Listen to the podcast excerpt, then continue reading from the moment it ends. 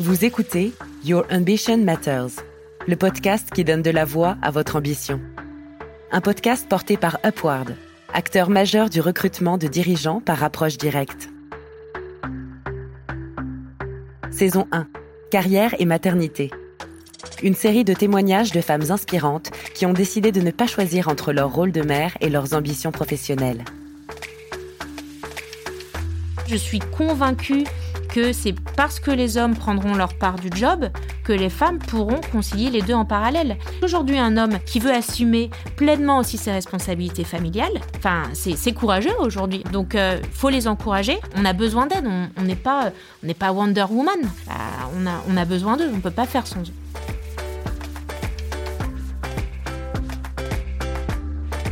Je m'appelle Mathilde Lecause, j'ai 41 ans. Je suis l'heureuse maman de trois enfants, Louise 13 ans, Joséphine 6 ans et Victor 4 ans. Et je suis DRH de Mazar en France. Euh, j'ai fait une école de commerce, j'ai commencé dans la finance chez Mazar. Je n'en suis jamais partie, ça fait 18 ans que j'y suis.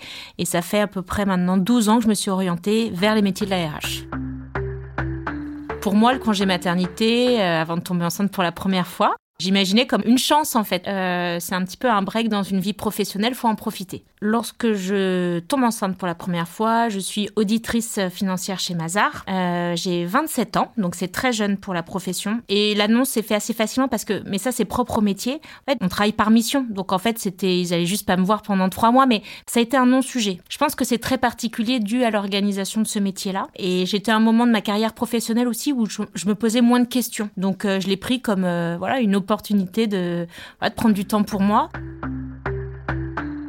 Les questions sont arrivées quand même pendant le congé maternité, où euh, ce temps pour soi est un temps euh, d'introspection, forcément. Euh, je me suis posé question, quelle mère j'avais envie d'être. J'ai eu un schéma de pensée pendant cette absence de à quoi j'ai envie de consacrer ma vie, sans apporter forcément des réponses, mais j'ai le souvenir que c'était vraiment un moment d'introspection et surtout de quelle image en tant que femme j'avais envie de renvoyer. J'ai appris rapidement que c'était une petite fille à une petite fille en fait le retour de congé, de ce premier congé maternité, se trouve que j'ai fait un choix à ce retour, c'est que je suis pas revenue dans mon métier d'origine chez Mazar. Mais est-ce que c'est euh, parce que j'étais en congé maternité que on s'est dit que peut-être que j'avais fait un point et que j'étais peut-être ouverte à d'autres opportunités, qu'on m'en a proposé une à ce moment-là? Honnêtement, je saurais jamais si c'est le fruit du hasard, voilà. Ce qui est sûr, c'est que je suis revenue chez Mazar, mais pas au même poste. Je dirais un mois, un mois et demi de mon retour, on m'a proposé un poste en ressources humaines euh, qui était créé pour faire du développement de talent. Je me suis dit, tiens, c'est peut-être euh, une opportunité à saisir pour découvrir d'autres choses. C'était mon premier levier de motivation déjà. Et aussi me dire, bah tiens, c'est peut-être euh, aussi une bonne opportunité pour pouvoir concilier vie pro, vie perso chez Mazar. Je me suis cherchée au retour de la première, euh, mon premier congé maternité, le fameux faut-il prendre un temps partiel? J'ai toujours été euh, euh, très engagée dans tout ce que je faisais, donc bon, je, je fais jamais les choses à moitié. Et du coup, se questionne la place qu'on va donner aux professionnels versus le personnel en tant que jeune maman. J'ai pris en fait un, un temps partiel au début. Je prenais mes mercredis après-midi. Je l'ai très mal vécu, à titre personnel. Et en fait, ça me correspondait pas. Je pense que euh, ce qui est intéressant dans la question de la maternité, c'est que chacune, chaque femme, chaque père, euh, chaque euh, parent peut avoir un une attente particulière. Et donc moi, en fait, j'ai eu un déclic un jour de dire mais quel rôle modèle j'ai envie de renvoyer à, à, ma fille? Moi, en tous les cas, à titre très personnel, je me suis dit il vaut mieux qu'elle voit une maman épanouie, heureuse dans ce qu'elle fait, euh, plutôt que quelqu'un qui veut remplir peut-être des codes qui ne lui vont pas. Et donc c'est là où j'ai assumé dire bah en fait moi je pense être euh, voilà euh, femme très active qui a besoin d'être engagée dans un certain nombre de sujets, de causes, de boulot, de et tant que ça me rend heureuse, ça ne peut être que bénéfique, je pense, pour euh, mes enfants, parce que si je suis heureuse, je suis mieux à la maison, je suis bien dans ma peau, euh, je, je, transmets aussi des choses, des ondes positives. Ça, ça a mis bien 18 mois à le trouver et à assumer que bah, ce qui me rendait heureuse, c'était peut-être pas rentrer à 18h tous les soirs pour donner le, le bain et le dîner. Euh, mais pour autant, passer du temps qualitatif le soir avec mes enfants, euh, le week-end, pouvoir faire euh, les sorties d'école, le premier cinéma, de sortie de classe, etc. pour moi, ça, c'était des choses importantes. Donc, en fait, j'ai vraiment questionné de qu'est-ce que je suis prête à lâcher et qu'est-ce qui est pour moi fondamental pour trouver après le, bon équilibre. Une fois que j'ai trouvé, on va dire, mon style, on n'est plus dans la culpabilité, on l'assume. Donc, je pense que, quel qu'il soit, on renvoie un modèle plutôt positif autour de soi. Je, fais attention d'avoir ce discours-là en tant que DRH aujourd'hui, il n'y a pas de bon ou de mauvais modèle, il n'y a que celui qui nous, euh, qui nous correspond. Et après, du coup, j'ai voilà, j'ai fait mon petit parcours RH euh, et pour des raisons, voilà, je, me suis séparée du papa et j'ai rencontré un, homme ensuite avec qui je me suis mariée. Un moment où je commençais vraiment à prendre aussi du galon euh, professionnellement. On s'est mariés assez rapidement et, donc on avait envie de fonder bien évidemment une, famille. Moi, j'avais envie d'avoir plusieurs enfants et euh, là, on a été confronté à une autre réalité. On nous a diagnostiqué un problème pour avoir des enfants naturellement. On nous a même annoncé qu'on n'en aurait pas. Donc ça, ça a été dur. Euh, bon, on a eu aujourd'hui la chance d'être les parents de deux enfants, et donc on est passé par un protocole, voilà, de, de FIV. Hein, donc euh, on a été médicalement assisté. Ça aussi, c'est une autre épreuve. Et, en plus, cette épreuve-là, elle est arrivée à un moment charnière, puisque je dirais que avant d'être DRA, j'ai eu euh, euh, deux grosses promotions qui ont vraiment structuré euh, mon, palier. Au bout d'un certain nombre d'années, premièrement, j'ai repris la direction de tout le développement des talents. Donc, ça voulait dire manager une équipe compliquée, manager de gens plus âgés qui avaient du mal à accepter, etc. On dit euh, est-ce que les congés maternité ont été un frein? Ah, Moi, j'ai toujours eu une promotion avant ou après, donc euh, je suis l'anti-exemple. Mais c'est pas pour autant que ça a été facile, parce qu'en fait, bah, quand on se lance dans un protocole de FIV, Bon, on sait quand ça commence, mais on ne sait pas si ça va marcher un jour, et surtout on ne sait pas combien de temps ça va durer. Je me rends compte euh, avec le recul que j'en ai parlé assez ouvertement à mon chef de l'époque, qui est un homme qui m'a toujours beaucoup euh, euh, supporté. Déjà, j'ai eu de la chance d'être managée par, longtemps par un homme pour qui la famille était peut-être la chose la plus importante. Donc, il m'a beaucoup écouté parce que traverser cette épreuve-là bah, nécessite quand même d'être épaulé. On s'absente beaucoup du bureau. On a des sauts d'humeur, il y a des moments ça va vraiment pas bien. Et donc, euh, ne pas en parler, je pense que c'est extrêmement dur. Et on n'en parle peut-être pas assez suffisamment dans les, dans les entreprises. J'ai commencé ce process, donc ça a mis beaucoup de temps, on a eu des hauts, des débats. Et bien sûr, euh, bah, on m'a annoncé ma promotion et puis hop, c'est là que ça a marché. Là, les questions sont arrivées. La première, petit syndrome de l'imposteur qui est revenu en mode oh on vient de me donner une promotion et je vais partir. Oh là là, je peux pas faire ça. Euh, comme si en fait euh, j'étais redevable d'avoir eu cette promotion c'est lunaire parce que en fait quand on a une promotion on, doit rien à personne si ce n'est peut-être je pense quand même à, sa propre réussite. Mais euh, mais moi tout de suite le syndrome c'était de dire comment je vais lui annoncer que je pars? C'était tellement un signe de, de, reconnaissance et du coup ouais je me culpabilisais. Donc vraiment j'avais le cœur lourd. C'était un peu la peur de décevoir. Donc je suis arrivée je me rappelle toute penaude quoi dans le bureau en mode alors déjà il connaissait le contexte. Donc je savais qu'il allait être heureux de l'issue en termes de maternité mais je me suis dit je, je me mets à sa place c'est évident c'était pas la bonne nouvelle opérationnellement. Bon, bah moi j'ai eu un accueil extrêmement euh, positif en mode bah c'est la plus belle chose qui puisse arriver, euh, voilà, vous avez galéré, etc. Donc déjà euh, d'avoir quelqu'un qui réagit ainsi en face de soi, bah c'est voilà, on redescend tout de suite. Voilà, un soulagement immédiat là, tout de suite on est rassuré. Après, j'ai eu plein d'autres questionnements sur mince, mais du coup, comment je vais organiser la prise de poste, comment ça va se passer, surtout que bon, elle n'était pas la plus évidente. Bon, après, ça s'est fait, euh, voilà, mais, euh, mais ce qui est sûr, c'est que j'ai pas osé le sur le moment verbaliser dans le sens où euh, c'était un enjeu très structurant pour ma promotion et donc au-delà de la peur d'annoncer, il y a quand même ce sujet de mais si je m'absente, est-ce que quelqu'un d'autre va pas venir me la reprendre? Est-ce que je vais pas être oubliée? Et vis-à-vis de mon manager, c'était vraiment quelqu'un au-delà d'être mon chef qui m'a appris beaucoup de choses. J'avais jamais envie de le décevoir. Et avec le recul, je me dis qu'en fait, c'est certainement un problème de confiance, confiance en moi et confiance envers euh, mon manager. En fait, je pense que je le croyais sans le croire au fond de moi, parce que ce qui est sûr, c'est que j'ai pas voulu couper. On m'a rien demandé. J'aime tellement mon métier que vous pourrez pas m'empêcher de couper. Il y avait la peur d'être oubliée qui fait que j'étais là. Je j'ai pas travaillé pendant les congés maternité, mais j'étais là.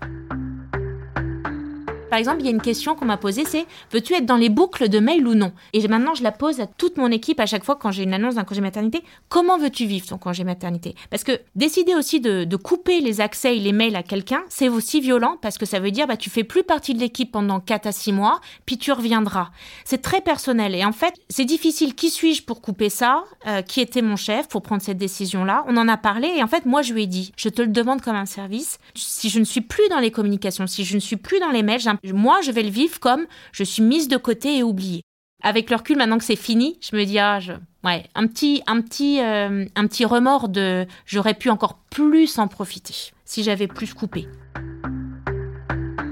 Je reviens du deuxième congé maternité. Ça se passe euh, bien. Alors moi, j'ai jamais eu de sujet d'équilibre, de, retrouver mes marques, etc. Euh, j'ai tout de suite la liberté de m'organiser comme je voulais. Et on a beaucoup discuté très rapidement aussi avec mon mari de, de l'équilibre de l'autre. Quel est le rôle du père dans tout ça pour pouvoir euh, gérer tout de front J'étais clairement dans une ascension, on le voyait, mon mari aussi. Hein, et du coup, euh, voilà, il était, était, hors de question que moi, j'ai à plus euh, faire de tâches, etc.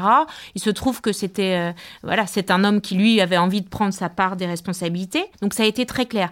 Même si Bon, faut faire des ajustements parce que parfois on parle pas le même langage, on n'a pas les mêmes choses en tête, donc on va dire attends, l'équilibre c'est ça, c'est quoi la charge mentale? Mais c'est vrai que j'ai pas trop de problèmes organisationnels, donc là, je dirais très facilement, je commence à prendre mes marques avec un deuxième enfant.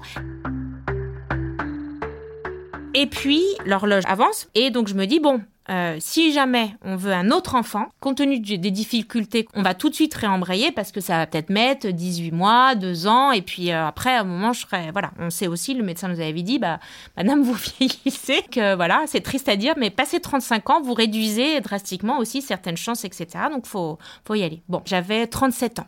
Donc, on repart dans le truc. Bon, mine de rien, on a déjà vécu une naissance, donc euh, on le vit pas du tout pareil. On se dit qu'on a déjà été chanceux, etc. Donc, et en fait, c'est comme ça, c'est la nature. Hein. Il se trouve que là, ça a marché très vite.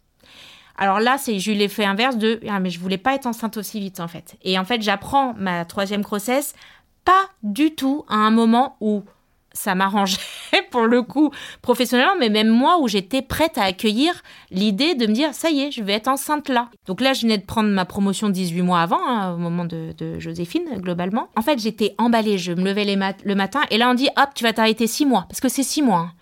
Là, j'ai dit mais j'avais, mais j'ai pas envie là, maintenant, de m'arrêter six mois. C'est pas maintenant. Là, moi, j'ai envie d'aller au travail, j'ai envie de, de faire mes projets. C'est, c'est marrant parce que ça, on se pose pas la question, mais c'est, extrêmement frustrant aussi dans l'autre sens de dire, mais en fait, si, tu vas devoir t'arrêter six mois. Bah là, j'ai eu du mal à couper. Mais en fait, pas par manque de confiance, peut-être qu'était lors de la, la grossesse d'avant. Là, c'est que, en fait, j'étais frustrée. Frustrée dans mon, dans mon élan quelque part.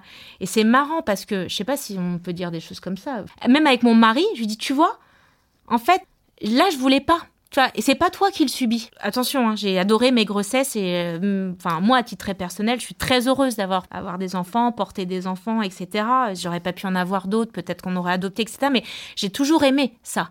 Mais c'est le fait de pas le choisir. Franchement, je trouve ça pas juste en fait. C'est horrible à dire. Donc j'ai mis du temps à le digérer pour moi-même. Je l'ai passé. Bon, j'ai profité. Surtout, on profite aussi des autres enfants quand j'ai maternité. Donc ça, c'est loin d'être euh, euh, désagréable. Et il se trouve que pendant ce troisième congé maternité, il y a une nouvelle réorganisation dans le service. Donc moi, j'étais euh, partie développement des talents et mon homologue partie recrutement a pris la décision de partir et s'est posé la question de la remplacer. Et très rapidement de et si c'est toi qui reprenais tout? Donc ça veut dire encore une autre promotion que j'ai saisie tout de suite. Voilà. Donc j'étais très très heureuse quand il me l'a proposé. Et je suis revenue du coup avec euh, une nouvelle responsabilité, etc. etc. Moi, je veux pas choisir entre ma vie de mère, ma vie de DRH chez Mazar, et puis j'ai d'autres casquettes en plus, que je suis dans des associations professionnelles. Je me dis, une vie qu'une fois. On a une frustration, on est notre propre ennemi dans tout ça, parce qu'on veut tout. La vie, elle est comme ça, et en fait, je ne veux pas choisir. Je veux pouvoir garder tout. Et ce qui est sûr, c'est que je peux pas être la mère que j'aurais été si j'étais 100% dans ce rôle-là, ou la femme professionnelle euh, que je serais si je n'avais que ça. Par contre, faut lâcher prise aussi sur, euh, faut accepter en tous les cas que bah, on peut pas être parfaite partout. Alors on me demande souvent comment je fais pour concilier vie pro vie perso euh, tant que DH et maman de trois enfants? Je dis, euh, bah, mon joker, euh, quand même, c'est mon mari. ça me paraît inenvisageable. Enfin, je ne pourrais pas faire ça si mon mari ne prenait pas 50% des tâches, on va dire, familiales. Et ça, je suis convaincue que c'est parce que les hommes prendront leur part du job que les femmes pourront concilier les deux en parallèle. Par exemple, le, congé maternité et paternité en entreprise, alors il se trouve que chez Mazar, euh, c'est important pour nous d'encourager les hommes à le prendre. Donc, il est financé, enfin compensé par Mazar euh, pour que les hommes n'aient pas de perte de salaire pendant le congé paternité. Aujourd'hui, un homme qui veut assumer pleinement aussi ses responsabilités familiales, enfin, c'est courageux aujourd'hui. Donc, euh, faut les encourager. On a besoin d'aide. On n'est pas, on n'est pas Wonder Woman. Bah, on a, on a besoin d'eux. On peut pas faire sans eux. Et tout ça, faut pouvoir en verbaliser en disant, bah, c'est quoi l'équilibre? Jusqu'où ça va les enfants sont malades. Qui prend les journées? Qui prend ces jours de congé? Euh, Donc ça aussi, ça fait partie de l'équilibre euh, euh, vie pro, vie perso. Ce que je trouve compliqué aujourd'hui avec ce sujet, c'est qu'à force de vouloir ouvrir et libérer la parole, il y a des femmes qui n'ont peut-être pas envie d'avoir la vie que j'ai, et je le respecte totalement. Encore une fois, c'est une question de de, choix. Moi, c'était important pour ma construction. Après, est-ce que c'est un modèle? En fait, je trouve beaucoup d'humilité parce qu'il y a aussi beaucoup de femmes qui disent mais à t'entendre, je devrais rougir du fait que moi, en fait, je prends plaisir à m'occuper de mes enfants et ne pas et donc et je le respecte. Donc je mesure les propos. Ce qui est sûr c'est que ça c'est une discussion de couple. Les jeunes générations ils partent du principe que c'est évident. Eh ben vous allez voir qu'une fois arrivé dans l'entreprise c'est pas si évident que ça. Quand vous allez devoir faire des choix par rapport à des carrières des opportunités voilà quel choix vous allez faire? Moi je constate que il y a encore peu d'hommes qui assument que leur femme gagne plus qu'elle, par exemple. Ça, c'est des vrais sujets qu'il faut aussi aborder dans un couple pour savoir, euh, voilà, quel choix de vie ensemble on va faire.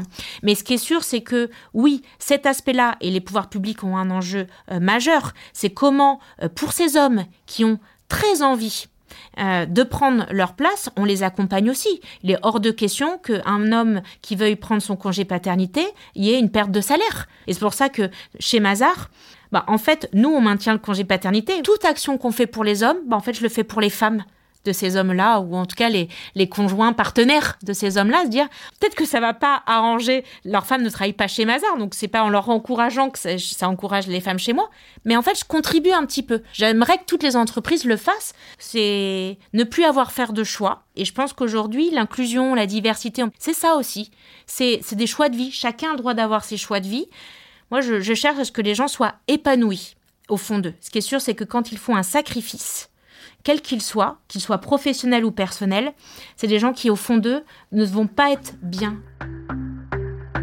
Aujourd'hui, alors déjà, j'adore ma vie. Elle me correspond à moi. Faudrait tout refaire. Je referais les mêmes erreurs pour arriver au même résultat. Enfin, très heureuse. Après, je pense que c'est mon tempérament. Je suis, je suis quand même quelqu'un de, on me le dit souvent, de très optimiste. C'est-à-dire je vois forcément le bon avant le mauvais. Le bonheur n'est que le regard qu'on porte sur sa situation. Donc, si on est euh, positif dans sa tête, euh, voilà. Peut-être que quelqu'un vivrait la même vie que moi et en serait beaucoup moins heureux. Donc, c'est pour ça que je dis c'est hyper euh, personnel. Et je prends conscience que c'est plutôt que peut-être est attendu de par ma position professionnelle que je prenne plus la parole sur ces sujets-là. Euh, moi, j'ai eu de la chance d'être entourée, mais toutes les femmes aujourd'hui euh, n'ont pas cette chance-là. Bah, peut-être que d'entendre des témoignages, ça permet de libérer la parole sur les questions qu'on peut se poser, euh, les peurs. Voilà, on a parlé de la FIV. c'est vrai que moi, je, je me suis dit, j'étais très pudique. Si j'avais pas eu un manager aussi bienveillant, j'aurais certainement quitté l'entreprise. Donc, peut-être que beaucoup de femmes aujourd'hui quittent mon entreprise pour ces raisons-là, je le sais même pas. Je pense que c'est hyper important euh, de pouvoir euh, voilà, libérer la parole sur, euh, sur tous ces sujets-là.